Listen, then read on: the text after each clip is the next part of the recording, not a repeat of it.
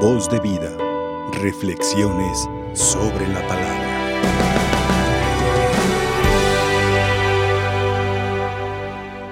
Es importante, hermanos, lo que hemos escuchado en la Sagrada Escritura. Hoy Jesús me gusta porque más que todo el evangelista Lucas quiere resaltar la figura de Jesús. Jesús está en plena predicación, ya está de lleno dentro de su ministerio. Y es, y es interesante cómo Jesús sube a la barca para predicar la palabra de Dios. ¿Qué tiene este hombre de diferente? ¿Por qué habla con tanta grandeza? ¿De dónde le vendrá ese poder? ¿Por qué sana? ¿Por qué cura? ¿Por qué le habla a todos como si él tuviera tanta autoridad? ¿Por qué se proclama el Hijo de Dios? Son todas las cuestiones cuando Jesús habla, sorprende. Cuando Jesús habla, sana. Cuando Jesús se acerca, impone las manos a aquel que está mal o que tiene una enfermedad, cura, expulsa demonios. Y estas eran las cosas que le atraía a la gente. Por eso Jesús lleva el Evangelio. Y es bien interesante, hermanos, cómo Él también anda buscando a sus discípulos, a los que después continuarán con la iglesia como líderes de la misma. Dice el evangelista Lucas que este, Jesús tomó estas barcas y comenzó a predicar. Y la gente estaba llena de asombro de este hombre que hablaba con tal poder y con tal magnificencia. Posteriormente le pide a Pedro que tome la barca y que le eche mar adentro. Y es bien interesante porque Pedro es pescador desde pequeño, porque ha sido un oficio que siempre ha desarrollado. Y Jesús le dice, mira, confía, echa las redes y pescarás. Él no puso opción, al contrario, obedece. Hermanos, hoy en este día sí será importante qué tanta fe tengo yo en Jesucristo. Hoy parece ser que nuestras barcas van en este mar del mundo y parece ser que las olas vienen encrespadas con tantas situaciones difíciles en nuestras vidas.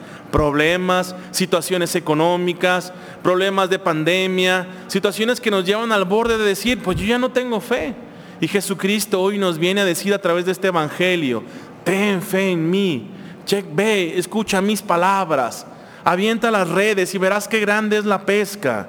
Y hoy nos dice Jesús, en este mar de la vida, echa la red a un costado y a lo mejor pescarás misericordia, a lo mejor pescarás perdón, a lo mejor pescarás algún milagro que te haga falta para ti o para tu familia. Por eso es bien importante, hermanos, que Pedro acata las órdenes de Jesús. Y eso es lo que busca Jesús en los, en los discípulos, que busca gente sencilla, gente de buen corazón. Por eso se hace conexión con la primera lectura. San Pablo le dice a los corintios, no se engañen aquellas personas que para este mundo suelen ser importantes o suelen ser las más sabias. Dice Jesucristo, esto es vano, el conocimiento de estos hombres es banal, es sin chiste. Lo que yo busco es la sinceridad del corazón. Por eso el mismo Salmo 100 dice, yo modelé cada corazón y comprendo todas sus acciones. Por eso es importante, hermanos, que todos tenemos talentos y cualidades y Dios nos ha dado muchas gracias y ponnos al servicio de los demás. Pero vemos quienes nos ofamamos, Sabemos quienes nos sentimos orgullosos o altaneros o soberbios, ¿no? Yo creo o no necesito de Dios ante las circunstancias de la vida. Por eso el mismo San Pablo repite y hace hincapié, Cristo es el, nosotros somos de Cristo y aquel que es de Cristo se demuestra con sus obras. Y es lo mismo que hace con Pedro.